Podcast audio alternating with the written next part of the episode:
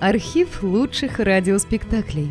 Друзья, мы обращаемся к тем, кто слушает наш канал. В последнее время канал сильно вырос и приобрел новую аудиторию. Содержать канал все сложнее. Надо обслуживать технику, хостинг, каналы связи, обеспечивать выход выпусков. Работа будет продолжена в любом случае. Выложена совсем малая часть материала. Обращаемся к вам за помощью. Будем благодарны любому пожертвованию в пользу канала. Спасибо! Реквизиты и способы связи в описании канала.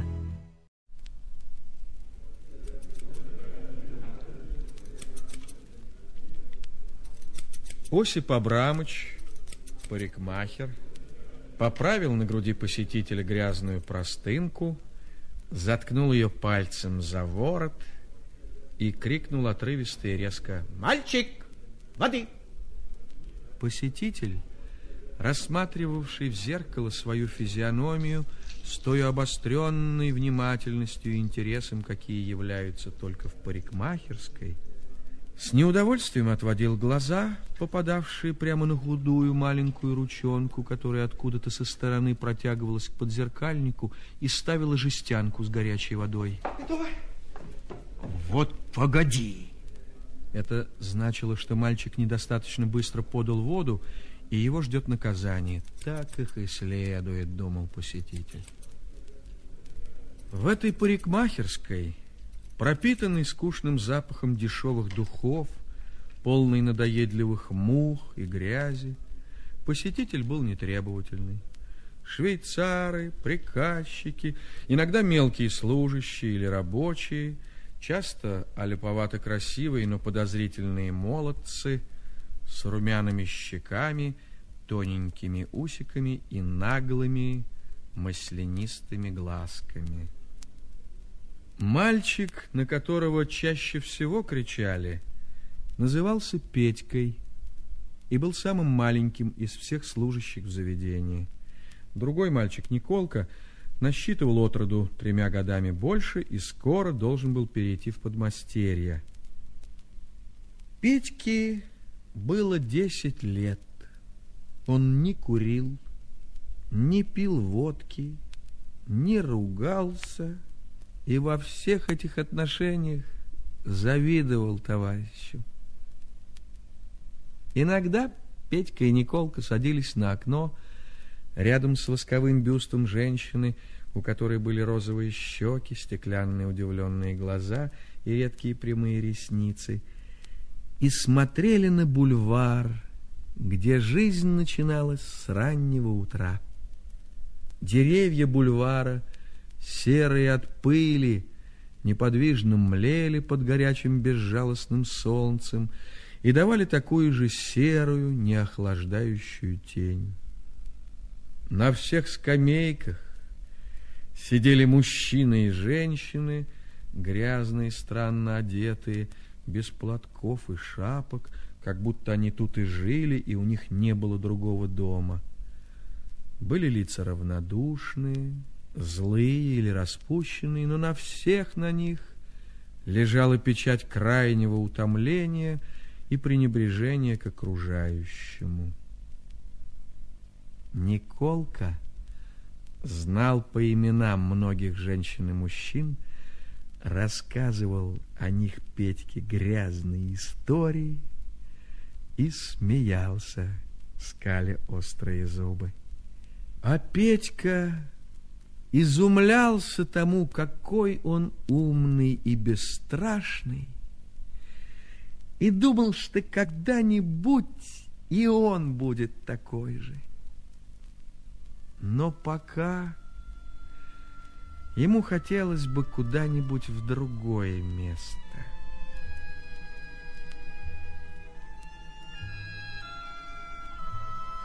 Очень хотелось бы.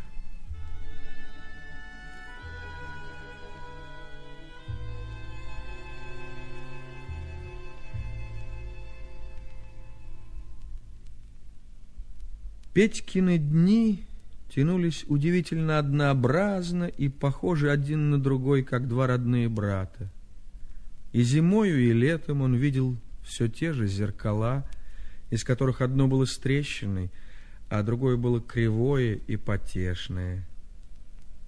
На запятнанной стене висела одна и та же картина, изображавшая двух женщин на берегу моря, и только их розовые тела становились все пестрее от мушиных следов. И утром, и вечером, и весь божий день над Петькой висел один и тот же отрывистый крик «Мальчик воды!» И он все подавал ее, все подавал. Праздников не было. По воскресеньям, когда улицу переставали освещать окна магазинов и лавок, парикмахерская до поздней ночи бросала на мостовую яркий сноп света, и прохожий видел маленькую худую фигурку, сгорбившуюся в углу на своем стуле и погруженную не то в думы, не то в тяжелую дремоту.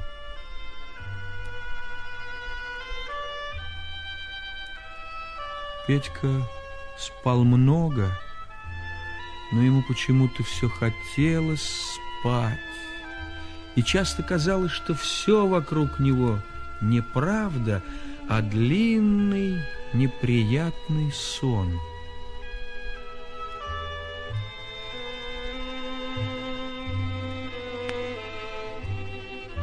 Он часто разливал воду или не слыхал резкого окрика «мальчик воды» и все худел, худел. Около глаз и под носом у него прорезались тоненькие морщинки, точно проведенные острой иглой, и делали его похожим на состарившегося карлика. Петька не знал, скучно ли ему или весело, но ему хотелось в другое место, о котором он ничего не мог сказать, где оно и какое оно.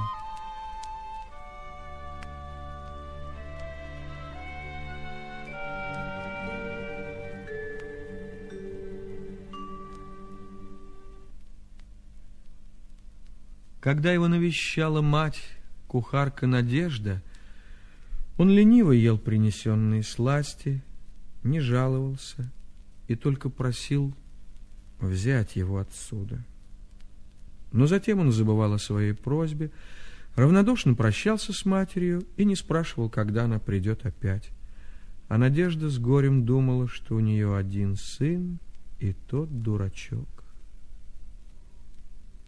Много ли, мало ли жил Петька таким образом, он не знал. Но вот однажды в обед мать приехала, поговорила с Осипом Абрамовичем и сказала, что его Петьку отпускают на дачу в Царицыно, где живут ее господа. Сперва Петька не понял, потом Лицо его покрылось тонкими морщинками от тихого смеха, и он начал торопить Надежду. То и нужно было ради пристойности поговорить с Осипом Абрамовичем о здоровье его жены, а Петька тихонько толкал ее к двери и дергал за руку. Он не знал, что такое дача, но полагал, что она есть то самое место, куда он так стремился. И он эгоистично позабыл о Николке, который, заложив руки в карманы, стоял тут же и старался с обычной дерзостью смотреть на надежду.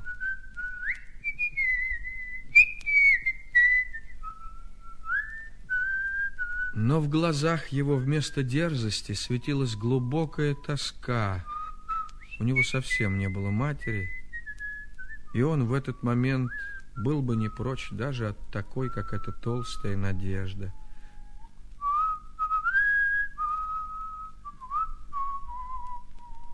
Дело в том, что и он никогда не был на даче.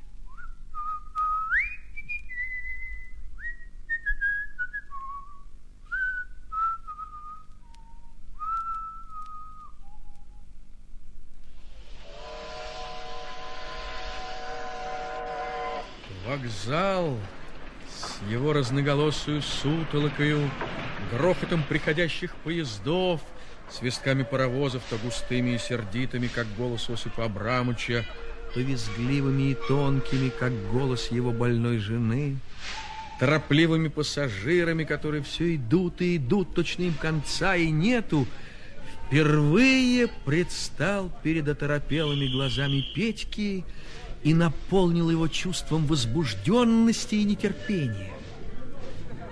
Вместе с матерью он боялся опоздать, хотя до отхода дачного поезда оставалось добрых полчаса. А когда они сели в вагон и поехали, Петька прилип к окну, и только стриженная голова его вертелась на тонкой шее, как на металлическом стержне. Он родился и вырос в городе, в поле первый раз был в своей жизни – и все здесь было для него поразительно ново и странно. И то, что можно видеть так далеко, что лес кажется травкой. И небо, бывшее в этом новом мире удивительно ясным и широким, точно с крыши смотришь. Петька видел его со своей стороны, а когда оборачивался к матери, это же небо голубело в противоположном окне, и по нем плыли, как ангелочки, беленькие радостные облачка.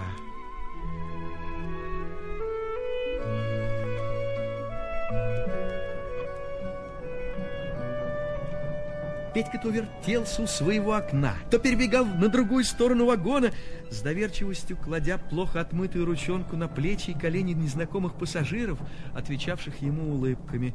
Но какой-то господин, читавший газету и все время зевавший, то ли от чрезмерной усталости, то ли от скуки, раза два неприязненно покосился на мальчика, и Надежда поспешила извиниться.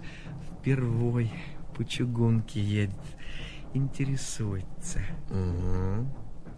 Пробурчал господин и уткнулся в газету.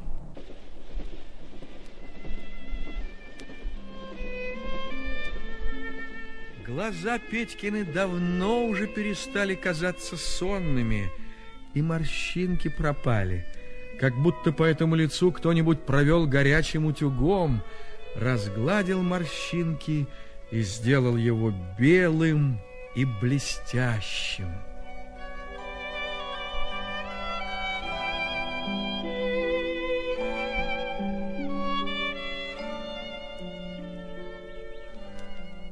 Первые два дня Петькина пребывания на даче богатство и сила новых впечатлений, лившихся на него и сверху, и снизу, смяли его маленькую и робкую душонку.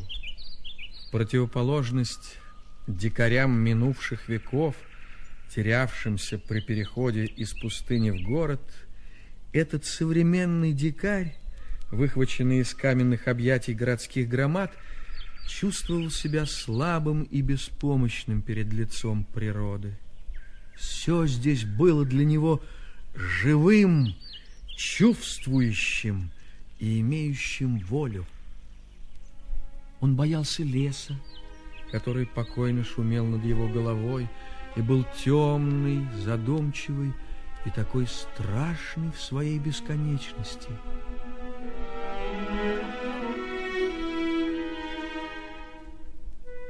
Полянки — светлые, зеленые, веселые, точно поющие всеми своими яркими цветами, он любил и хотел бы приласкать их, как сестер.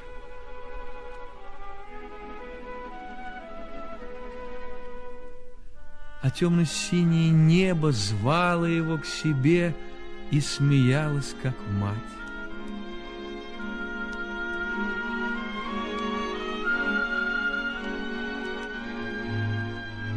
Петька волновался, вздрагивал и бледнел, улыбался чему-то и степенно, как старик, гулял по опушке и лесистому берегу пруда. Тут он утомленный, задыхающийся, разваливался на густой сыроватой траве и утопал в ней. Только его маленький веснущатый носик поднимался над зеленой поверхностью.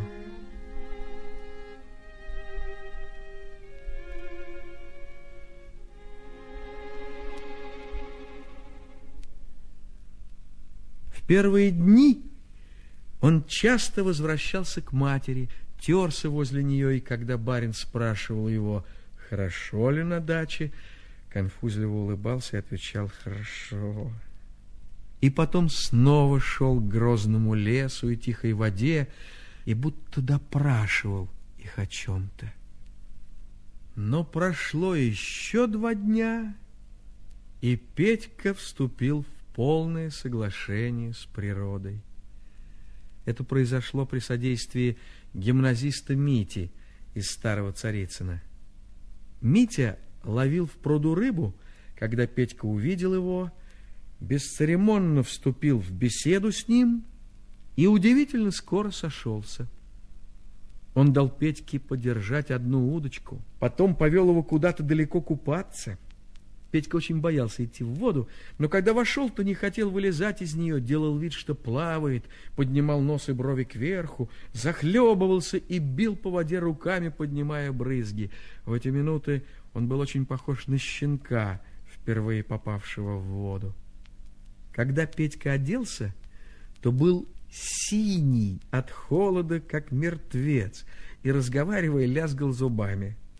Постепенно Петька почувствовал себя на даче как дома и совсем забыл, что на свете существует Осип Абрамович и парикмахерская.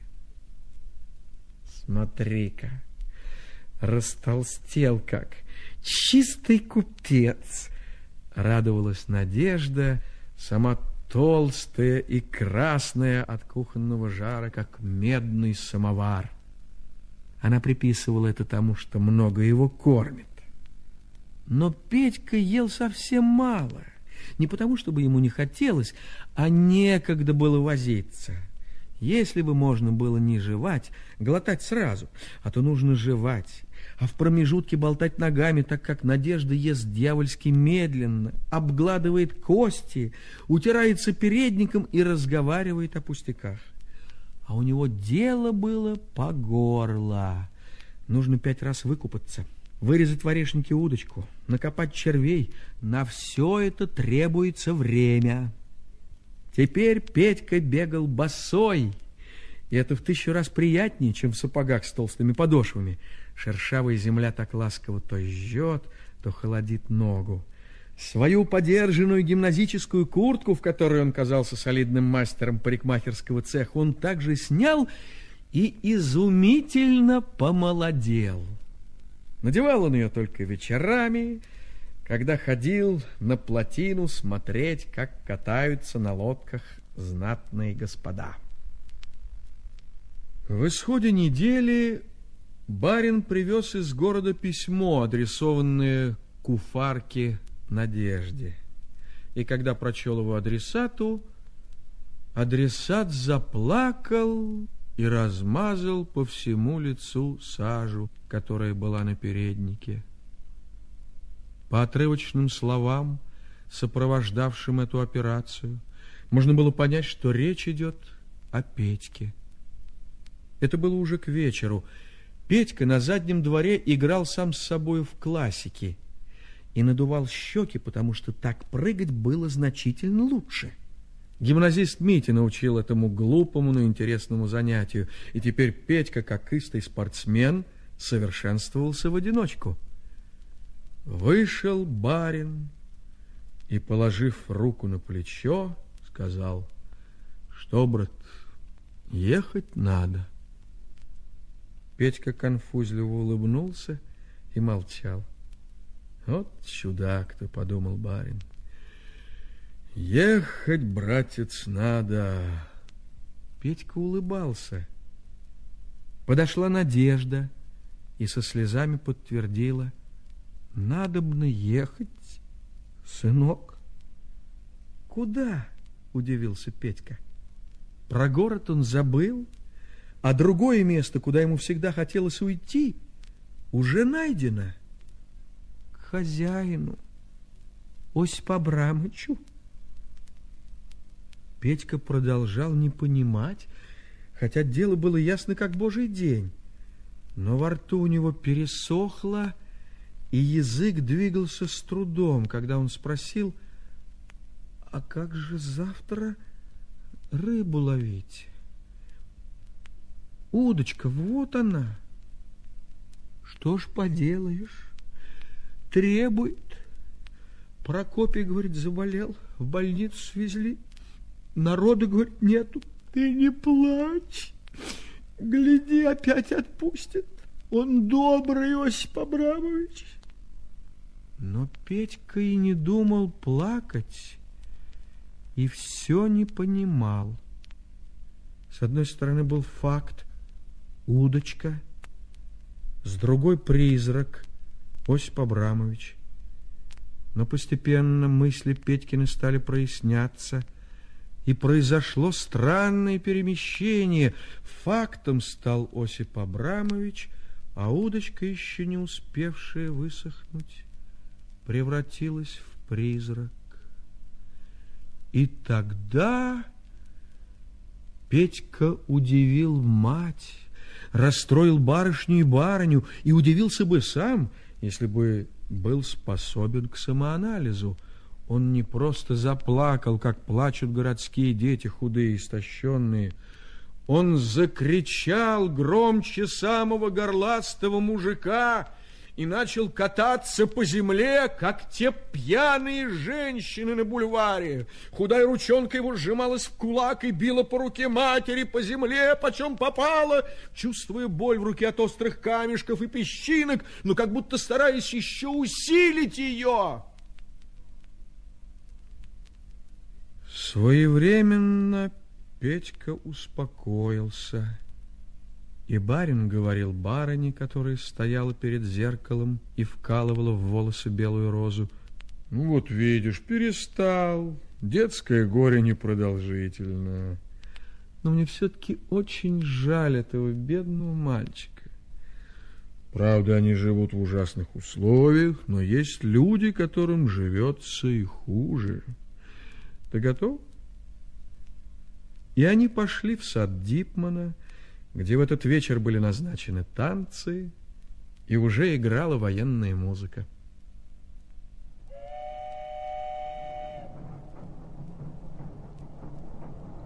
На другой день с семичасовым утренним поездом Петька уже ехал в Москву.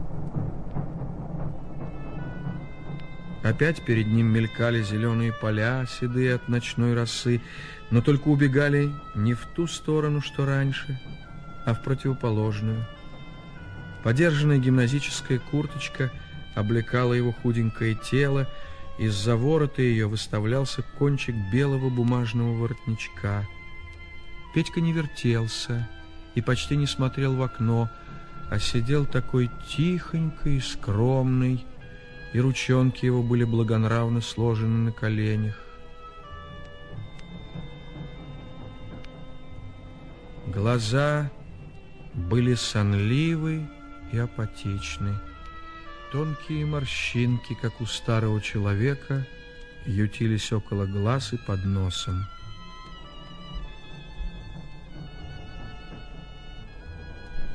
Вот замелькали у окна столбы и стропила платформы, и поезд остановился.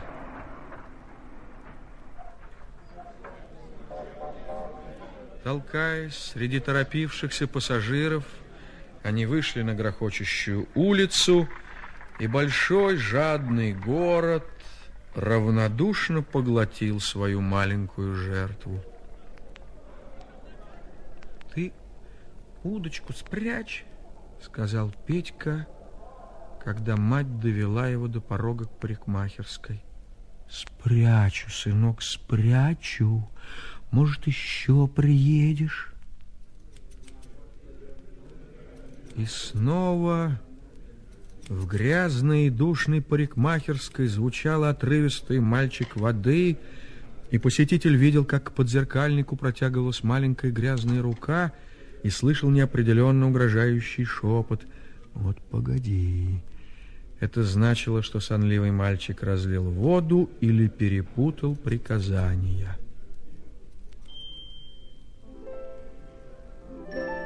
А по ночам в том месте, где спали рядом Николка и Петька, звенел и волновался тихий голосок и рассказывал о даче.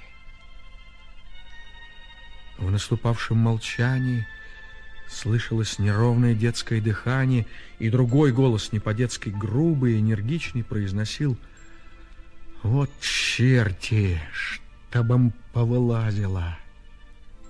Кто черти? Да так, все.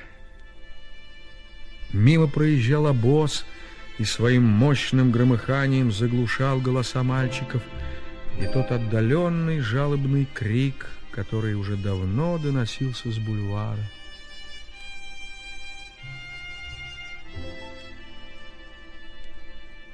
И опять звенел и волновался тихий голосок и говорил о том, чего никогда не бывает, чего никто не видел никогда и не слышал.